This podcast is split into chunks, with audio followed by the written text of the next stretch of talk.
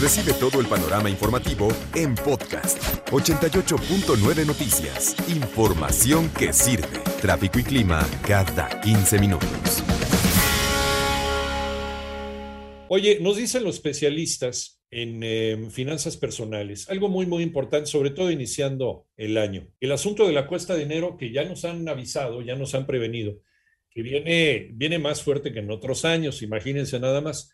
Cuatro de cada diez afectados, fíjense lo que dicen los especialistas, me quedo Toño este, Gabo, por la cuesta de enero, arrastran o arrastramos deudas desde mediados del año pasado. Seis más son atrapados por las compras y adeudos contratados entre noviembre y diciembre.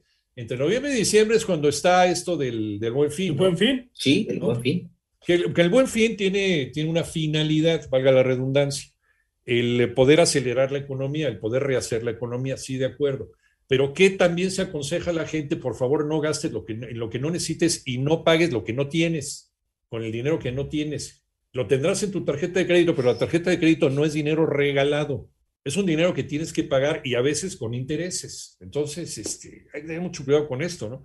¿Ustedes qué, qué tal se endeudaron en, a final de año? Confiesa. No, por fortuna no. No, no, pues es que, eh, fíjate, viendo estos pronósticos y luego sobre todo en el buen fin, con una regla de oro, si necesitas algo, igual y puedes comprarlo si tienes la forma de pagarlo, pero cuidado con las tarjetas de crédito porque esas no son de a gratis.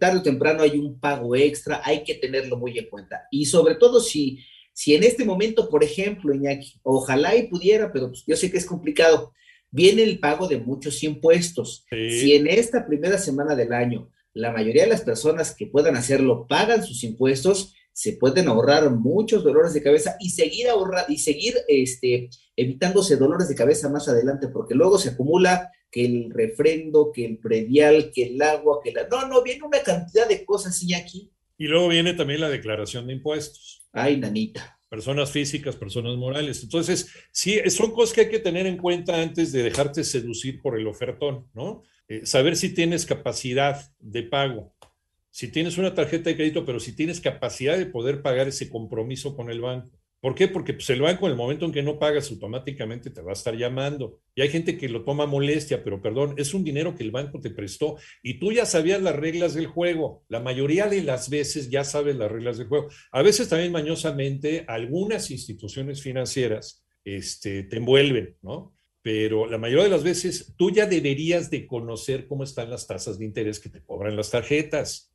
Eso es, una información que ya deberíamos de tener, pero nos vale, no leemos los instructivos, nos dan una explicación, sí, sí, sí, dame, sí, ya sé, ya sé, ya, dame la tarjeta, güey, órale. Y luego estamos llorando porque no tenemos capacidad de pago, porque no somos solventes. Entonces, por favor, bien importante, bien importante, como lo dicen eh, Toño y Gabo, el saber si tenemos esa capacidad y si eso que vamos a comprar realmente lo necesitamos y si podemos comprarlo si podemos hacer frente a, esa...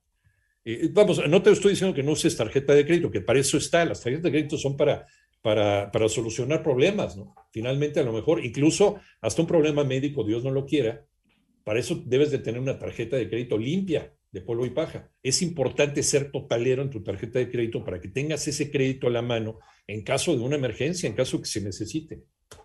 Sí, pero de preferencia tratar de, evitarlo y mantenerlo así como una situación de emergencia, sobre todo en el caso de las tarjetas de crédito. Ojo con las tarjetas de crédito porque en este año en particular el aumento en las tasas de intereses nos puede comer, ¿eh? Entonces, si la tienen, hay que utilizarla, como tú dices, Iñaki, casos de emergencia, puede ser un respaldo, pero no puede ser el sustento del gasto diario de la casa, ¿eh? O hay, o hay mucha gente también que en el buen fin compra meses sin intereses, que pueda pagarlos, qué bien, pero si no lo empiezas a pagar tus meses y se empiezan a acumular, ahí está el problema.